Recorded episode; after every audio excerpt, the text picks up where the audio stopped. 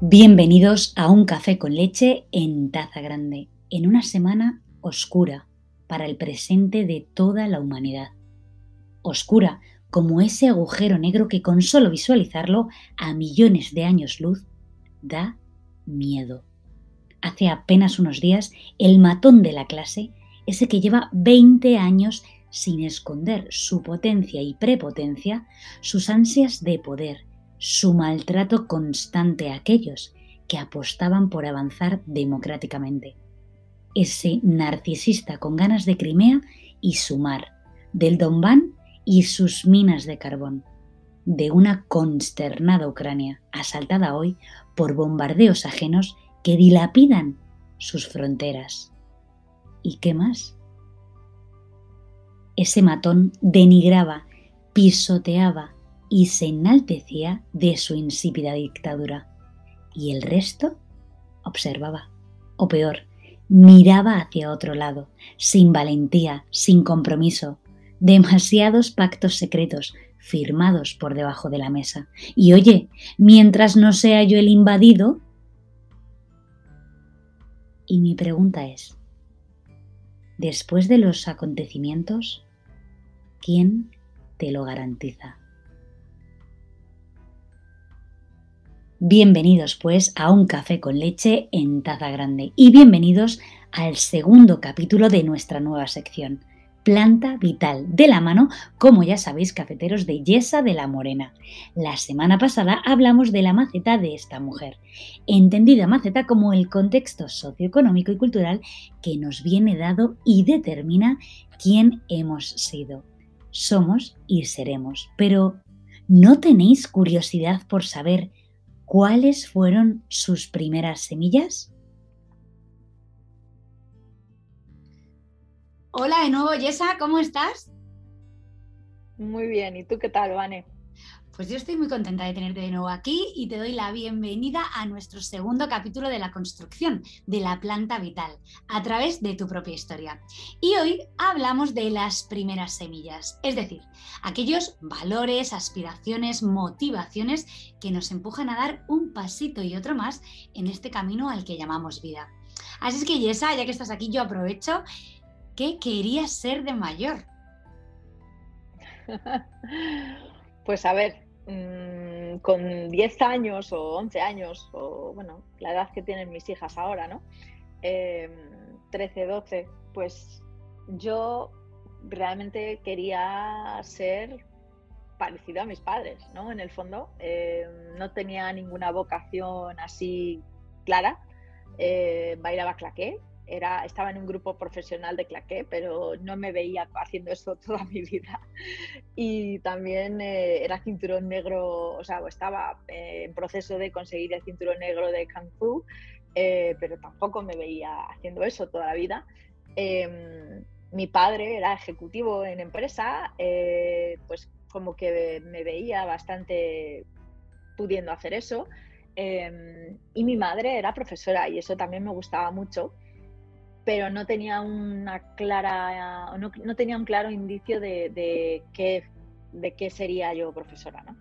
Entonces, bueno, em, yo creo que, bueno, más o menos la gente a mi alrededor también andaban un poco por esas, ¿no? En mi, instituto, que era un colegio también bastante cañero y muy, muy competitivo, eh, era, vivíamos en California y teníamos pues yo diría que el 40% de los estudiantes eran de Asia. Em, entonces, eh, pues ahí había mucha competitividad, eh, había la posibilidad de avanzar en las clases y si se te daba bien, pues te iban metiendo en clases más difíciles y yo estaba en todas las clases como digamos más avanzadas de, mi, de, de lo que había y en muchas clases era la única que no era asiática. Entonces, bueno, lo que veía era un poco eh, mi entorno, que eran todos niños y niñas que estaban estudiando pues, para ser médicos, para ser em, pues, abogados, para trabajar en el mundo empresarial. Y yo creo que fue un poco eso lo que me influenció a mí, ¿no? a, realmente a pensar, pues bueno, yo también voy a hacer esto, pero no tenía una vocación realmente clara ¿no? de, de por qué lo quería hacer. Simplemente yo creo que era mi entorno mis amigos, eh, pues un poco lo que, lo que iba a hacer todo el mundo, ¿no? Y bueno, había varias universidades allí en California muy buenas de empresariales, entonces eh, pues yo tenía en la cabeza que quería ir a una de ellas, que era en San Francisco, y bueno, pues era un poco la idea que tenía, pero, pero bueno, no, no venía de vocación particular, yo creo que venía simplemente de mi entorno, ¿no? De lo que veía a través de mis amigos y de, pues de mi propia familia, ¿no? Un poco. Em, y bueno, eh, así se, se formó un poco la idea de lo que yo iba a hacer. Y haciendo retrospectiva, diciendo, bueno, tu padre era ejecutivo, estabas un poco en la empresa, no tenías muy claro lo que hacer, pero bueno, si hacemos retrospectiva, ¿en qué se parece tu vida actual de aquella que podías llegar a imaginar con 10 años? Ahora mismo, ahora mismo nada, ahora mismo nada. Eh, hace cinco años se parecía totalmente. Ah, mira. O sea, hace cinco años, sí, o sea, cogí iba a ir a esa universidad en San Francisco, al final no fui a esa porque mis padres se mudaron de nuevo a España. Em, decidí, pues eso, tenía, me gradué con 17 años del instituto, entonces era muy jovencita, los tenía recién cumplidos y entonces mis padres y yo hicimos un pacto. Y el pacto era que volvería con ellos a Madrid, pero que y estaría un año estudiando aquí y luego ya pues me podía ir a Estados Unidos si quería, con 18. Y entonces pues volví a Madrid, estudié, empecé a estudiar empresariales y, nada, al final decidí en vez de irme a California, pues que prefería ir a Nueva York, que también había un programa muy competitivo en la Universidad de Nueva York. Y, bueno, también me pillaba un poco más cerca porque California era un vuelo de 13 horas y, bueno, de Madrid y Nueva York pues estaba a, 6-7 horitas eh, en avión.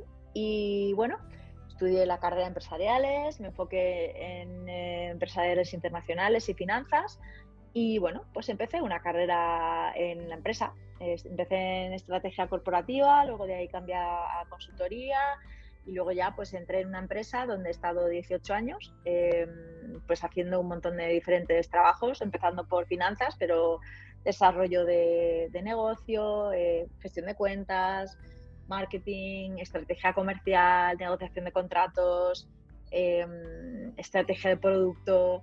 Bueno, y luego fui creciendo a lo largo de mi carrera de esos 18 años, pues hasta ya tener un puesto ejecutivo donde llevaba un grupo grande de, personas eh, en un puesto global, eh, con responsabilidad global. Entonces tenía equipo en Asia, en Américas, en Europa y en, eh, en Oriente Medio y África. Y, bueno, pues eh, digamos que hasta hace cinco años cumplí bastante bien, digamos, la trayectoria que empecé con esos 13, 14 años al, visualizar mi vida como mujer en el mundo empresarial. Mujer en el mundo empresarial. ¿Esa eran algunas de tus aspiraciones en aquella época? Sí, o sea, bueno, no, igual aparte de mujer en el mundo empresarial, yo me veía pues eso, pues como persona en el mundo empresarial, ¿no? Pero sí, eh, yo veía que eso iba a estudiar empresariales internacionales y que iba a trabajar en una empresa internacional. Em, y bueno, eso hice. Además, eh, en, estos trabajos, pues me, me permitía viajar mucho, em, tratar con clientes y compañeros de trabajo de un montón de países de aprendí francés en el instituto, pues trabajaba con empresas en Francia, negociaba en francés. Em, vamos, que, que, sí, que conseguí un poco ese sueño, ¿no? El sueño que tenía, que era entrar en esa universidad y luego conseguir trabajos eh, en un mundo internacional, pues sí, cumplí todas esas, esas expectativas. Y antes de, de, llegar a ese punto donde has hecho muchísimos bueno, has, vivido muchísimas experiencias dentro del mundo profesional. ¿Sentiste que en tu entorno se generaron algunas expectativas en torno a ti? Em, a ver, en torno a mí exactamente mm, no, o sea, es decir, desde la parte exterior, mm, un poquito, o sea, obviamente en el sentido de que pues vas avanzando, como que, no sé, promocionas, de pronto ahora tienes este nuevo trabajo, pues claro, desde luego mis padres eh, y, mi, entorno, mis amigos, pues siempre me han animado mucho, como que han estado orgullosos de, lo que he conseguido y como que me animaban a, seguir adelante, ¿no? a seguir en ese camino. ¿no? Em, internamente, expectativas, realmente es curioso decirlo, pero así siendo súper mm, honesta, realmente no tenía muchas expectativas en el sentido de, esa trayectoria. Yo lo que pasa es que sí que soy una persona bastante, o he sido una persona bastante perfeccionista, bastante mm, con altas expectativas de mí misma, de lo que yo hago, ¿no? Entonces, esto aplica tanto en el mundo de la empresa como en cualquier cosa a la que me propongo hacer, ¿no? Entonces, claro, como, como tenía esos niveles altos de expectativa a nivel de lo que yo estaba haciendo en, la empresa, em, pues siempre como que me lo, era como un reto para mí, ¿no? El, conseguir dominar esa nueva área o el conseguir aprenderme todo de ese nuevo tema o lo que fuera, ¿no? Eh, o cerrar ese contrato que yo tenía ahí delante. Entonces, bueno, em, como en ese aspecto era muy competitiva conmigo misma, pues fui, digamos que perfeccionando y perfeccionando y haciendo y haciendo, y eso me llevó a ir promocionando y avanzando en la empresa. Pero realmente en ningún momento me planteé al principio quiero llegar a X puesto o quiero conseguir X cosa, ¿no? O sea, fue un poco eh, algo que pasó de manera orgánica, ¿no? Sin, sin realmente planteármelo como una visión de mm, cuando tenga tal edad quiero ser directora, no. Simplemente fue un poco, eh, no sé, me llevó un poco la marea, eh, la marea y, el, y, mi, y, mi, personalidad que tenía creada de pequeñita, ¿no? De, de eso, de, de complacer, de hacer todo lo mejor que pueda, de de pues eso, de conseguir los retos que me planteaba. Y, de pronto un día pues me encuentro con que sí, que soy directora, que estoy aquí y que estoy haciendo este trabajo, ¿no? Pero, pero no fue un, un objetivo que me planteé como a los 20 años. Y en ese punto, ¿cómo te habrían descrito tus allegados? ¿En qué punto? ¿En el punto de los... O sea, de... Sí, en este punto de, universidad, inicio de, trabajo, empiezas a desarrollarte como profesional a nivel empresarial, toda esta tapita. Ah, pues a ver, me hubiesen dicho mm, súper trabajadora. Mm, hay quien quizás hubiese dicho que, bueno, que trabajaba muchísimo, me esforzaba muchísimo. Em, muy profesional, em, muy creíble, mm, digamos que me sale la palabra en inglés, pero o sea, es el, que pueden contar conmigo, ¿no? Que si me, piden hacer algo, que saben que lo voy a hacer, o sea, que voy a, que voy a poder hacerlo. Em, también he sido siempre bastante mm, muy de trabajar en equipo, ¿no? Eh, para mí eh, muy, muy también justiciera un poco, ¿no? Como que cuando veía, incluso al principio de mi carrera profesional, veía eh, alguna injusticia, ¿no? Hacia algún compañero o alguien que no se había valorado algo o, tal, pues como que, lo decía, ¿no? Se lo decía a los jefes, como que me, me, fastidiaba bastante el ver eso, ¿no? Em, entonces, bueno, no sé, yo creo que eso me define, me, así me hubiesen definido, también, no sé, también bastante pues alegre, no sé, disfrutona, mm, yo trabajaba duro pero jugaba duro, o sea, es como la expresión en inglés, ¿no? Work hard, play hard. Em, trabajaba mucho y, muy fuerte, pero luego pues también pues me daba mis momentos ¿no? de disfrute, de viajar, de, pues, de hacer cosas que me gustaban. Y has dicho perfeccionista, competitiva contigo misma, eh, quizás en algún punto exigente. ¿Cómo es la voz interior de una perfeccionista que quiere hacerlo todo de 10? La voz interior es, la, he llegado a llamar ahora, ahora la llamo Cruela. porque esa voz, sí, pero porque sí, porque es una voz que siempre me está diciendo, tienes que, tienes que, tienes que, ¿no? Es como, tengo que hacer, tengo que hacer, tengo que hacer. Y ha sido uno de mis aprendizajes realmente en los últimos años, ¿no? El decir que esa voz, el tengo que, eh, no es es, autoimpuesta, ¿no? Es, no es una voz de que alguien dice que tengo que hacer tal cosa para tal momento. A veces sí, a veces te ponen un objetivo en el trabajo y dicen tienes que completar tal tarea para tal momento, ¿no? Pero yo como que, que siempre tenía esta cosa de autosuperación, ¿no? Es como llega un momento que realmente puedes trabajar y trabajar y trabajar y trabajar y no parar porque, porque tienes trabajo para aburrir. Pero tiene que haber un momento donde cortas, ¿no? Es como, ¿dónde paras hoy? Entonces, em, pues claro, el, querer em, eh, complacer, ¿no? El querer, pues yo qué sé, por ejemplo, cuando tenía trabajos donde estaba de cara al cliente, ¿no? Pues es como que pues no quería dejar ni un correo no, sin contestar, ¿no? Me habían escrito los clientes con preguntas y con dudas y con cosas que necesitaban que resolviese, pues el tengo que en mi cabeza, la cruela, me estaba diciendo, hasta que no contestes todos, no has acabado, ¿no? Entonces venía un poco por la cosa de decir, mm, quiero hacer mi trabajo bien, quiero darles el servicio como deben de tenerlo, ¿no? Como, como, como cliente mío. Quiero asegurarme de que, de que, he contestado todas sus, sus preguntas y sus dudas, ¿no? Entonces sí que es cierto que, que, vamos, que tenía ahí la cosa de que hasta que eso no se acabase, pues no, no lo dejaba pero porque, mm, porque era como que contaban conmigo, ¿no? O yo por lo menos en mi cabeza, o la cruela me estaba diciendo como que, que, cuentan contigo para que hagas esto, ¿no? Y están esperando algo de ti y tienes que hacerlo porque, porque es, lo que tienes que hacer, ¿no? Y luego ha sido cuando me he dado cuenta de que esa voz en el fondo em, no tiene por qué, no tengo por qué escucharla, ¿no? Es como es ese perfeccionismo de, querer, querer dar una respuesta en, en menos de 24 horas y tener mi inbox a cero, mm, no, no tiene por qué ser, ¿no? Y hay que priorizar y hay que decidir qué es lo realmente importante. Y bueno, ese, eso era algo autoimpuesto, ¿no? Porque yo tenía esa creencia de que para, para ser una buena, en este caso, ¿no? Gestor de cuentas o un buen lo que sea, eh, había que hacer X cosa. Y en este caso, pues bueno, en el ejemplo que te he dado con los clientes, pues tenía esa cosa, ¿no? De que tenía que contestarle al correo o al WhatsApp o a lo que sea, a lo que me escribiesen y darle una respuesta.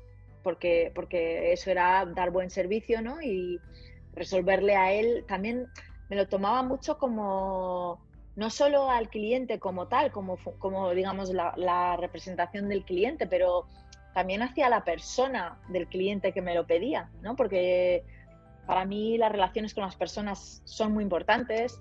Eh, yo tenía relaciones muy cercanas con mis clientes, eh, incluso de amistad, que ahora siguen estas amistades. Eh, y entonces para mí, si alguien me pedía algo, mm, realmente era esa persona que me lo estaba pidiendo, ¿no? que necesitaba ayuda con esa cosa. Entonces lo llevaba hasta casi a un extremo más, ¿no? No solo es este cliente, es esa persona de ese cliente que me lo está pidiendo y no quiero fallarle, ¿no? Entonces, bueno, em, me ha llevado a, digamos que a estirar mucho el chicle para, poder eh, contestar y, ayudarles a esas personas en ese momento. ¿no? Mm. Bueno, voy a ir cambiando un pelín de tercio porque sé que estás deseando trabajar con niños, ¿no? Por el potencial que estos recogen y porque, bueno, una vez lo hablamos, son lienzos en blanco que absorben de manera fácil cualquier concepto.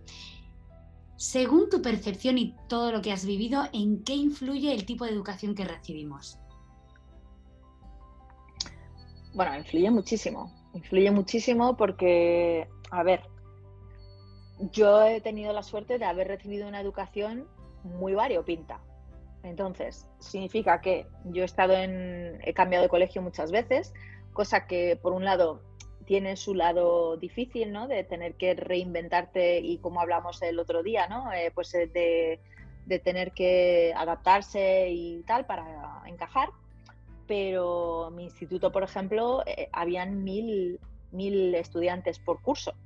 Entonces, era como, un, como una universidad, o sea, éramos 4.000 en el, en el instituto. Entonces, saber moverte por ahí, pues era mm, verte qué clases te ibas a coger porque las, por las que te venían bien, que era importante para ti, tenías que elegir, o sea, era como estar en una universidad, ¿no? Entonces, cuando yo me fui a una universidad, luego me fui a una universidad enorme y lo que yo me encontraba eran muchas compañeras que, que venían de sitios pues yo que sé, de otros estados o de otros sitios y que, habían ido a colegios e institutos pues pequeñitos, con tres o cuatro clases de 20 niños, ¿no? Entonces, para ellos se les hacía un mundo y era como se aturullaban, no tenían los recursos como para manejarse y moverse en esos entornos. ¿no? Entonces, los entornos, eh, al haber estado en entornos muy diferentes, eso me ha, me ha ayudado mucho a tener muchos recursos propios, ¿no? de buscarme la vida. O sea, claro, llego a esa universidad enorme y sé perfectamente cómo buscarme la vida, cómo preguntar, cómo enterarme, cómo desenvolverme. ¿no? Em, también a nivel de tipos de, formas de aprender. ¿no? Em, en Estados Unidos, por ejemplo, eh, los colegios eh, te enseñaban cómo estudiar, cómo organizarte, cómo, no sé, es algo que, por ejemplo, veo que falta aquí en, mis hijas, ¿no? en la educación de mis hijas, eh, que no, no, tienen eso en el colegio actual donde están. Em, no les enseñan, por ejemplo, allí también te enseñan a hablar en público, te enseñan a, mm, pues se escribe desde muy pequeñitos, te están ya metiendo cómo, cómo redactar un, un, artículo o algo, ¿no? Como que, y cómo presentar una idea, ¿no? Como con su, su introducción, su, el cuerpo, ¿no? Las, los argumentos y el final, la conclusión, donde como que unes todas las ideas, pues algo tan sencillo como eso, te lo están enseñando desde muy pequeñito. Entonces, ¿qué pasa? Que cuando tú intervienes en una clase o, dices tu opinión o, hablas en, incluso de muy pequeño, lo estás, lo estás haciendo articulando tu opinión de esa manera, cosa que, que da mucha fuerza a cómo te expresas, ¿no? Entonces, em, ese, esa forma de aprender eh, creo que también pues, me, me ayudó mucho. Y luego también en Estados Unidos eran muy prácticos, ¿no? Hacíamos muchas, muchos, muchas eh, asignaturas como muy prácticas, donde no es tanto de memorizar como, como he vivido en mi, en mi experiencia en, en España, em, es mucho más de argumentos, de entender, de entender y de cuestionar y decir, pues no estoy de acuerdo con esto por esto, buscar más información, eh, había mucho esta cultura de ir a, la biblioteca, informarte, decir, bueno, pues me ha dicho este profesor, pero lo que busca el profesor es que luego yo le debate, ¿sabes? Haga un debate sobre lo que me está diciendo. Em, entonces, bueno, yo creo que todas estas eh, diferentes formas pues me han, al final, pues me han ayudado mucho, ¿no? A, crear un poco mi forma de, de pensar Em, también una cosa que me gustó mucho eh, en un colegio al que fui en, Memphis, que era un colegio privado de, chicas, em, era que, se daban todas las religiones. Entonces, todos los días venía, eh, pues, un día un rabino, otro día, ¿sabes? Pues, pues, pues de, cada, de la iglesia, pues venían de, los musulmanes, ¿sabes? Del Islam, de tal, bueno, pues venían de budismo, venían cada día eh, a darnos clase. Entonces, para mí fue como muy revelador, ¿no? Porque en el fondo ves que es todo lo mismo, ¿no? No sé, son, cada religión obviamente eh, tiene su perspectiva, pero la esencia, la esencia, esencia es la misma. Y, no sé, me pareció, eso, eso ha sido algo que me he llevado de allí, em, que me he llevado realmente, eso me ha, me ha, afectado mucho en, en, el resto de mi vida, en el sentido de que de que siempre he sido muy abierta a entender que, que son perspectivas diferentes, puntos de vista diferentes, pero muchas veces que la esencia es la misma, ¿no? Y bueno, eso también ha afectado mucho mi forma de comunicación y de, entender la comunicación. Em, pero sí, he tenido mucha suerte al, haber tenido esas oportunidades de, y esas vivencias, ¿no? de, que me han enseñado a aprender de maneras diferentes y eso al final, pues de adulto, cuando al final te pones a hacer algo nuevo, eh, sea un trabajo nuevo o, emprender o, crear un proyecto, pues tiras de todo eso, ¿no? Y, es lo que te hace tener esos recursos propios internos para desenvolverte y creer y saber que puedes, que puedes conseguir hacer lo que quieras que simplemente es cuestión de ponerte y de apuntar hacia donde quieras y que, bueno, pues vas a tener a lo mejor baches en el camino donde no sabes cómo, cómo tienes que moverte y ahí es cuestión de buscar los recursos, ¿no? De preguntar, de informarte, de buscar las personas adecuadas, de buscar las, las relaciones adecuadas, de buscar lo que necesites pues para, para lo que falta, ¿no? Para poder seguir al siguiente paso. Y, bueno, creo que ha sido un poco eso, como he aprendido lo que me ha enseñado a, realmente a desenvolverme así ahora. Y como coach, que actualmente eres super coach, eh, ¿qué ingredientes le falta a la educación de hoy, sea de aquí, de allí, esto es un tema que, se está hablando muchísimo, para lograr transformar a nuestros niños en adultos inteligentes pero a nivel emocional? Sí, a ver, mm, yo creo que aquí siempre al final volvemos a lo mismo, que es que tienen que, ir hacia adentro, ¿no? Es como en el, coaching al final lo que estamos haciendo es acompañando, ¿no? Estamos acompañando a alguien y haciendo de espejo para ayudarle a ver, su perspectiva y ver otras perspectivas a raíz de las preguntas, ¿no? y al final estás haciendo preguntas para que la persona haga introspección y mire para adentro. Entonces, em, yo creo que eso es el ingrediente que falta. ¿no? El, ingrediente que falta es el que los niños y, adultos miremos hacia adentro y nos, preguntemos realmente cómo las cosas nos hacen sentir, em, porque en el fondo eso las cosas y los pensamientos y a lo mejor eh, lo, que, lo que uno esté haciendo en ese momento, cómo nos hace sentir, porque eso es lo que nos indica si estamos o no alineados con nosotros mismos, ¿no? con nuestra esencia. Entonces, em, sí, en el fondo, como que la sociedad nos ha llevado a, a buscar respuestas fuera, ¿no? Es como que, sobre todo las mujeres, nos han enseñado como que a buscar a ese príncipe azul que nos proteja, em, nos han enseñado que, que, quizás el conocimiento, la información lo tienen los expertos en tal cosa, ¿no? En, yo qué sé, el médico o el experto en no sé qué, ¿no? Y es como que sí, o sea, esas personas tienen información muy interesante y muy valiosa que nos ayuda a poder contrastar ideas, ¿no?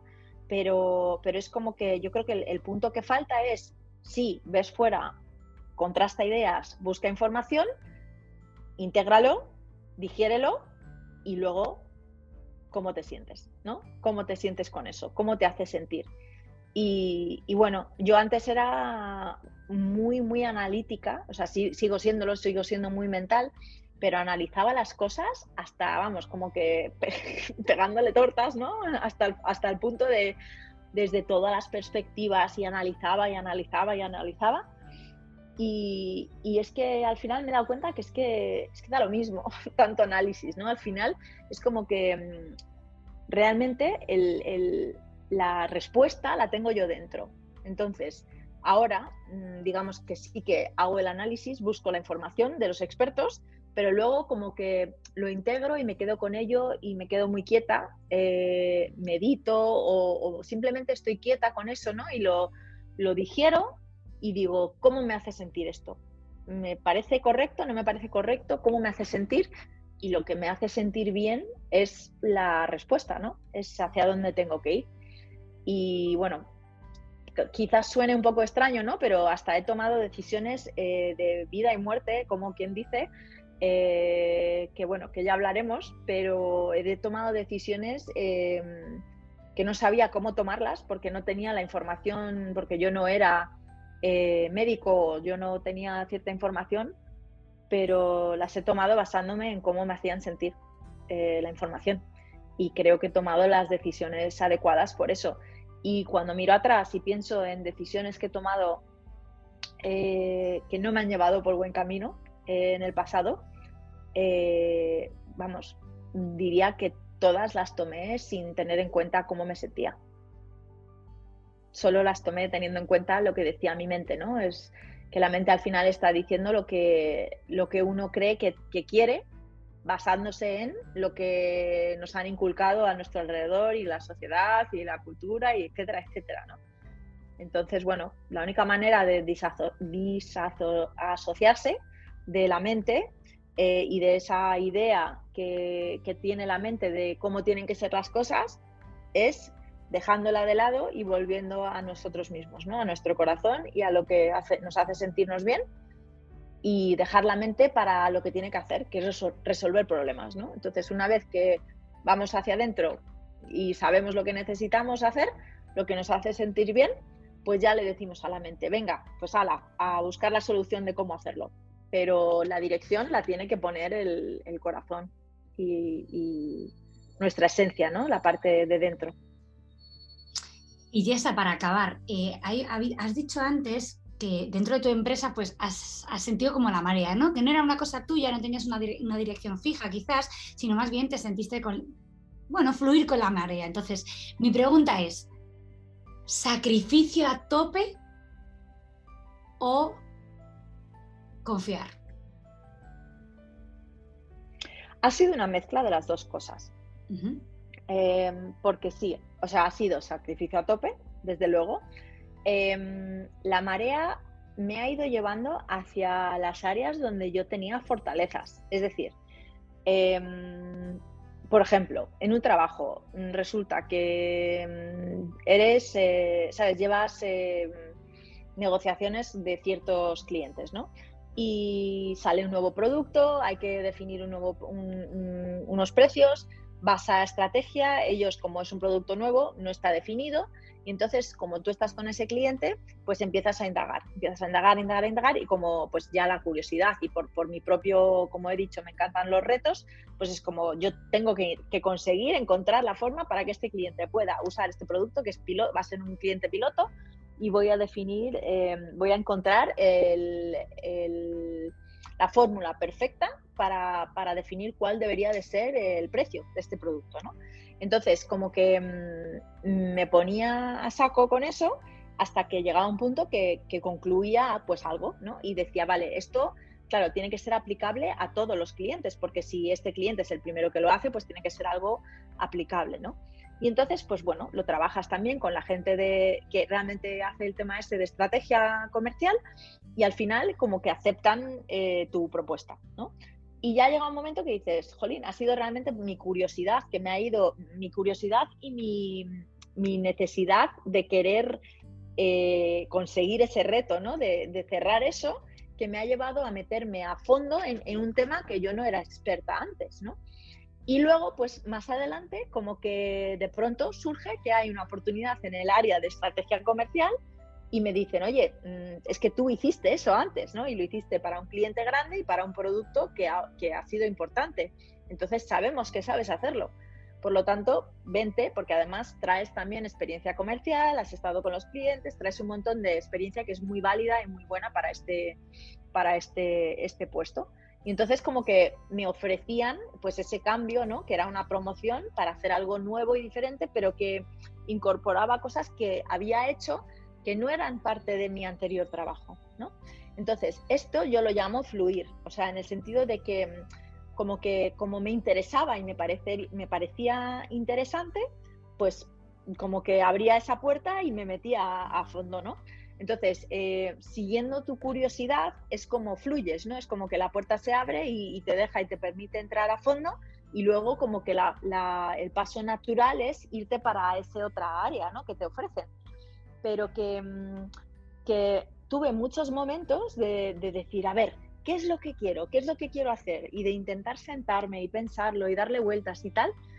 Y me era muy difícil hacer esto, hacer este ejercicio, porque, mm, porque estaba tan metida eh, en mi mundo que, me era difícil. Y ahí me hubiese venido fenomenal tener un, coach, ¿no? Porque un coach, pues lo que te hace es ayudar a salir de ahí, te ayuda a ver las cosas con otra perspectiva y ayudarte a ver, eh, ayudarte a plantearte otras preguntas que tú no te planteas estando dentro.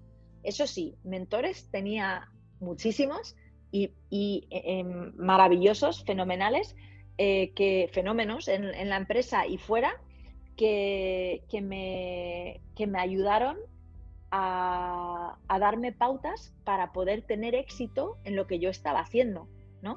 porque ellos, pues al final, lo que hace un mentor, ¿no? Es, es, es, es una persona que es a lo mejor una persona que habla en público de maravilla, ¿no? Y yo quería mejorar eso. Pues ese mentor me, me ayudó a explicarme cómo había conseguido mm, hablar en público también. O a lo mejor un mentor que era director eh, de marketing estratégico y, y esa persona me, explicó cómo llegó a, estar donde está. Entonces yo emulaba esas cosas y, y, las practicaba, ¿no? Pero siempre era dentro de este entorno donde yo estaba, ¿no? Este entorno de la empresa y tal. Sin embargo, quizás si hubiese, mm, eh, si me hubiese parado a, hablar con alguien de fuera que me hubiese hecho ciertas preguntas que yo no era capaz de ni imaginar ni preguntarme a mí misma, pues eh, hubiese tenido otra perspectiva, ¿no? Pero, pero bueno, eh, entonces fue ahí una combinación, volviendo a tu pregunta, de mucho sacrificio y también de fluidez, porque dentro de ese entorno fluía, fluía hacia las cosas que me parecían interesantes. Y eso me fue llevando a promocionar en, ese, en esa dirección, en, lo que me parece interesante. Yo creo que eso es realmente el fluir, ¿no? Porque es fluir hacia las cosas que, donde, hacia las puertas que se abren de manera natural, hacia las cosas donde tienes tus fortalezas, hacia donde, donde brillas, ¿no? Y bueno, pero también trabajando muy duro. Yesa, muchísimas gracias por otra segunda sesión maravillosa. Gracias por todo y nos vemos en la tercera. Venga, gracias a ti. ha sido un placer. Hace dos mil años, el político e historiador romano Tácito dijo: Son necios quienes creen que con su poder del momento pueden incluso extinguir el recuerdo de la posterioridad. Al contrario, la estimación de los talentos castigados crece y aquellos que emplean la severidad no consiguen otra cosa que su propio deshonor y la gloria de quienes castigaron. Muchísimas gracias.